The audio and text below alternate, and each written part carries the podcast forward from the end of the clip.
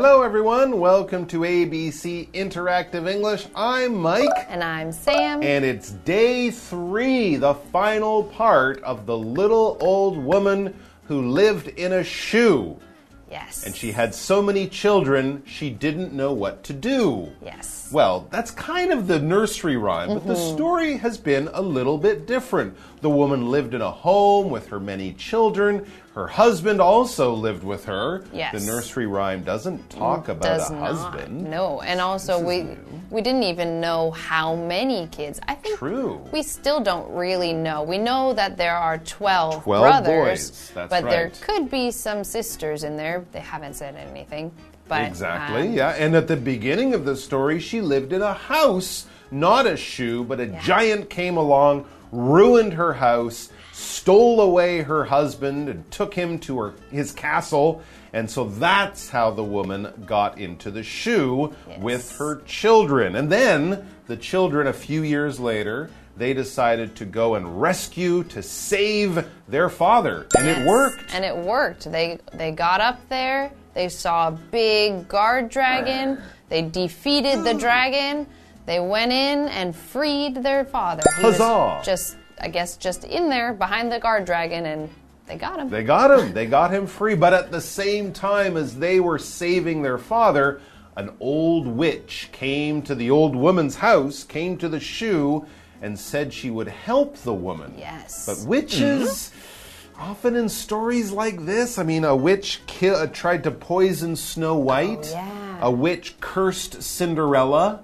I'm not sure it's a witch in the candy house who tried to eat Hansel Oh, and yep, Gretel, yep. but kind of like that. Witches are not usually your friends. Yes. So hopefully she's really going to help the little old woman because Hmm. Yeah.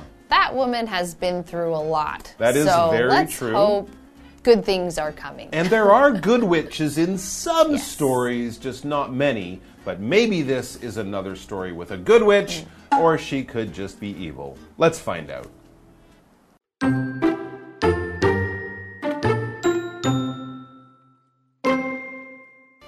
The witch wished to kill the giant, so she flew the old woman to his castle on her broom. There, the witch found the giant asleep and put a cruel spell on his feet.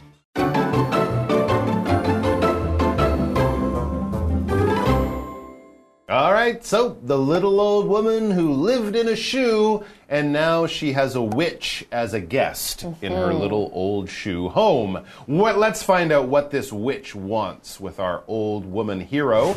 The witch wished to kill the giant. okay, that's okay. a that's a good witch. Yeah. I mean, she or has on the same side. She's thinking about killing things, which Uh. isn't so good, but she's thinking about killing monsters, giants. So I guess she's she's a good witch. So she flew the old woman to his castle on her broom. Okay, I guess this is also nice. This witch showed up, said, I also hate that giant. I want to get him too, just like you do. Hop on my broom, and we will fly off to the castle to get the giant. This is what the uh, witch wished. When you wish for something, it's kind of like when you hope for something.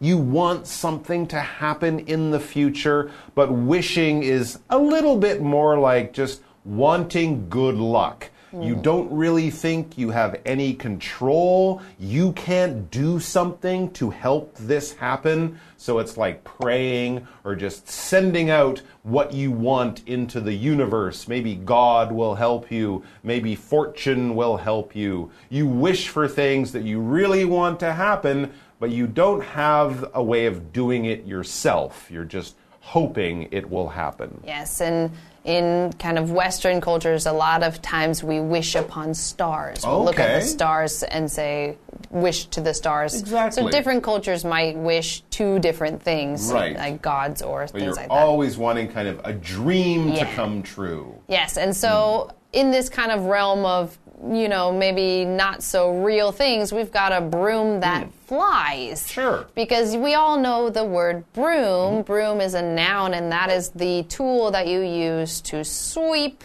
And it's just a stick with some bristles at the end to kind of sweep up the ground. And that is not something that can fly, but in the kind of magical area that we are in Sure. stories. At Hogwarts. Oh, uh, yes. At Mm-hmm. Hogwarts, we see that a lot in Harry Potter.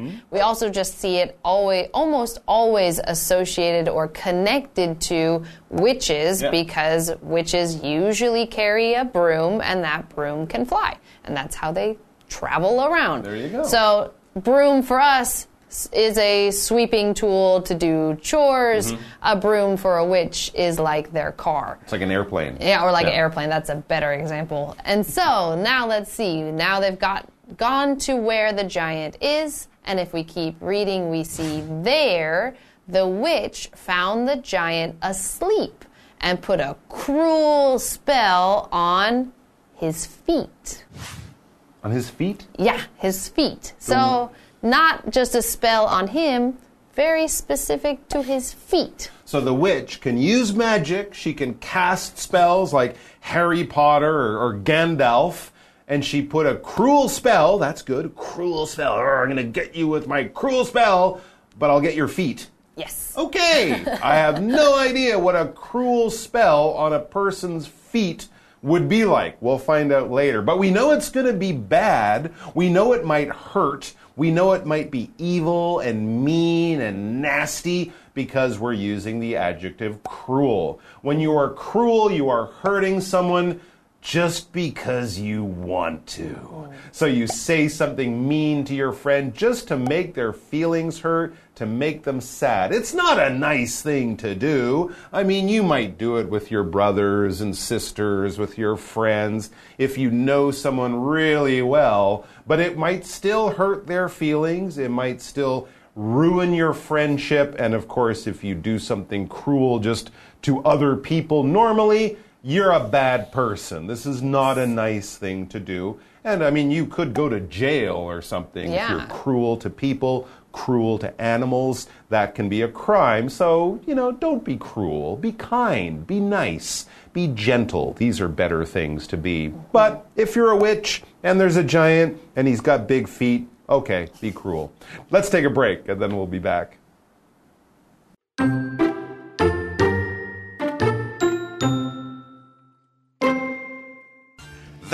Woke the giant. He couldn't stand the pain, so he went looking for his missing shoe. When he found it, he pushed his foot in. Then the old woman and her family arrived. The brothers attacked and killed the giant. After that, the old woman and her family built a new house and lived happily.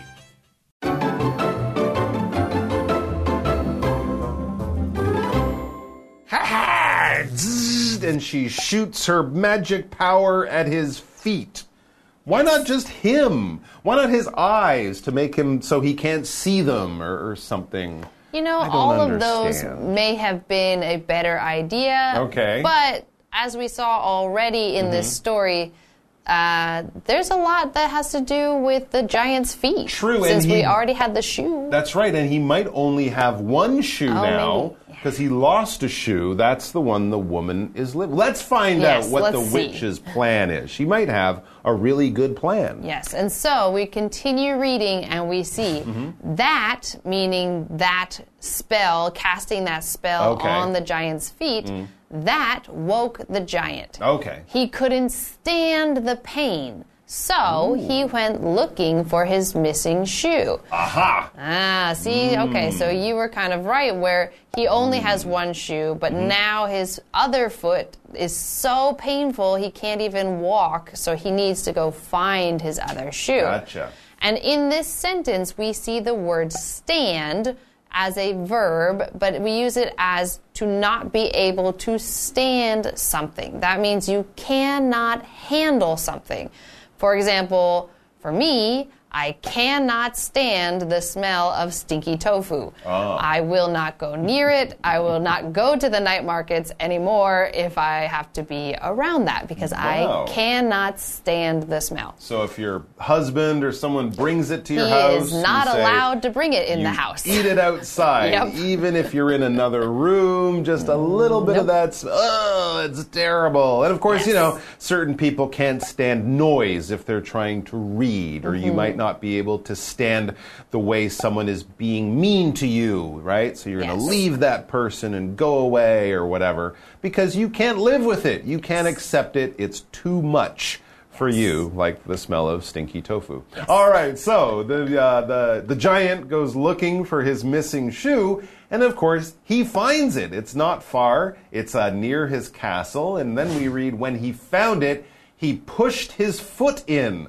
I hope the kids are not home. Well, I, they must still be at the castle, right? Oh, I see. They went with the mother. Yeah, okay, or they they, must- went to save the father. They must all still be out. Hopefully. Okay, well, it seems Hopefully. the giant is now wearing his shoe. Yes. Remember, this shoe was also the old woman's house. Yes. But, anyways, he's put the shoe on. He's put the shoe on his foot, or as you do when you put on a shoe, he pushed his foot into it. Yes, and so push is a verb, and a lot of times we see this word when we say you push someone, um, and so that means to kind of like use force to make them move.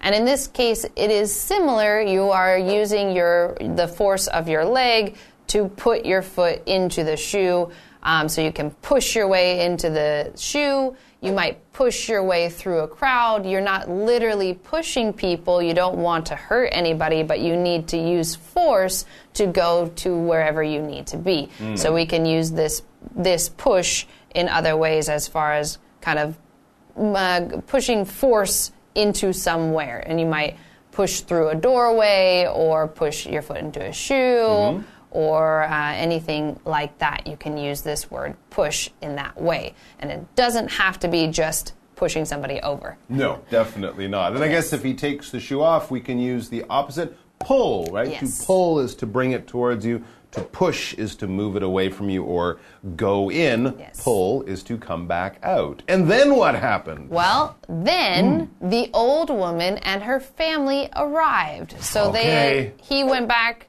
to the shoe, mm-hmm. put his foot in the shoe, Right. and then all of a sudden the whole family shows up. I see. This could be the final fight between the family, the father, maybe the mother's there with the witch. They have all arrived. When people arrive, they get to the place that they were going to, all right? After you leave your home, you might get on a bus or on a train or in a car, and then you travel for a bit, and then you get to that place you're going to school, work, the department store. You have arrived at that place. And also, if you're standing there waiting for people, maybe someone is coming to meet you, or you're at the airport and someone is flying to see you, they will arrive at a certain place at a certain time. They will end their journey. They will be there after their travel. So they've all gathered there. They're there. The brothers have their weapons. Let's get the fight going. Yes, and so we read the brothers attacked and killed the giant. So they did it. Wow, just like that. Just like that. I guess there are 12 brothers, right? Yeah. The father's there too. That's just too many enemies for the giant to fight. So And they what? had just practiced with the guard That's dragon. That's true. so they had already fought the guard dragon. Yes. And so we continue reading and Mm-hmm. we read After that, the old woman and her family built a new house and lived happily. Okay. Yes. So no more shoes. They decided we need a real house again. Question. Okay. Why didn't they just move into the giant's castle? Ooh, you know what? Here's my real real time thinking on this. Yes. Because everything would have been too big. Oh. because the the bed would have been they would have had to make a you know build a whole huge ladder just to get up there to They sleep. can't cut things in the kitchen. It's too bad. They would fall into the toilet. Yeah. That would be very dangerous. Okay, I'm glad they didn't do that. And maybe they found a nice giant to move in and to be their guard. Mm. A good neighbor. Uh, there you go. All right, guys, thanks for joining us with this crazy adventure of the old woman, the shoe, and all the other characters we didn't know about. It's been a fun time spending time with you, and we look forward to seeing you back here soon. Until then, avoid giants, be nice to witches, and don't move into shoes. yeah, maybe not. Right, because the giants might come back. Take care. Bye. Bye.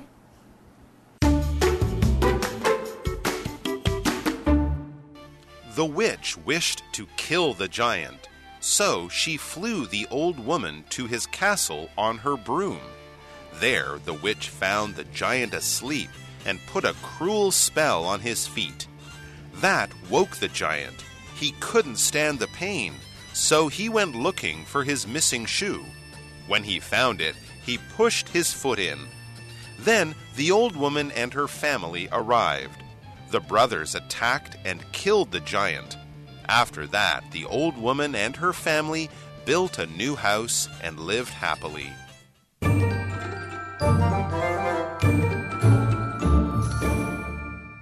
Hello, I'm Tina。我们来看这一课的重点单字。第一个，cruel，cruel 形容词，恶毒的、残酷的。It's cruel to make fun of someone's weight。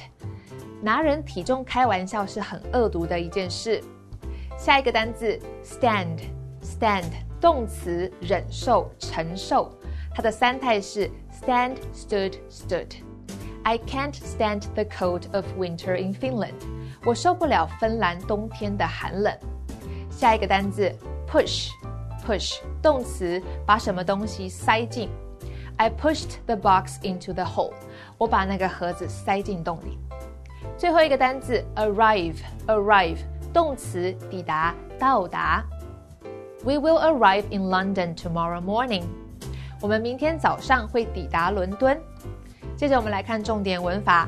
第一个，somebody wishes to 加动词，某人想要、渴望做某件事情。我们来看看这个例句：I wish to study abroad next year。我渴望明年能出国念书。下一个文法，A flies B to C，A 带 B 飞去 C。Fly 在这里是一个及物动词，表示带什么人、什么东西飞跃、飞往哪里。我们来看看这个例句。Debbie flew her children to their new home in Japan. Debbie 带着她的孩子们搭机飞往他们在日本的新家。最后一个文法，put a spell on 加名词，对什么人、什么东西施咒语。Spell 指的是咒语、魔咒。我们来看看这个例句：The witch put a spell on the man. 那位女巫对这个男人施了一个咒语。Witch 就是女巫。以上就是这一课的重点单词跟文法，我们下一课再见喽，拜拜。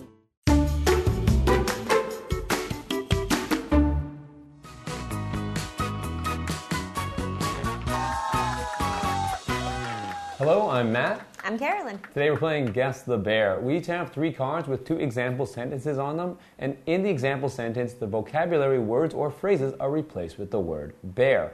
We'll each have one minute to see if we can guess all three words or phrases. So, Carolyn, are you ready?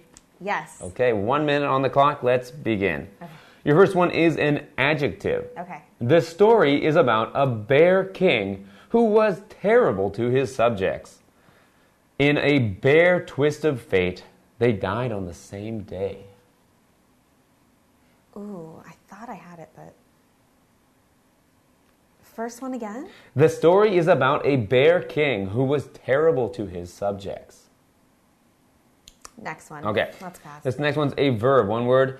I can't bear that type of music. It's awful.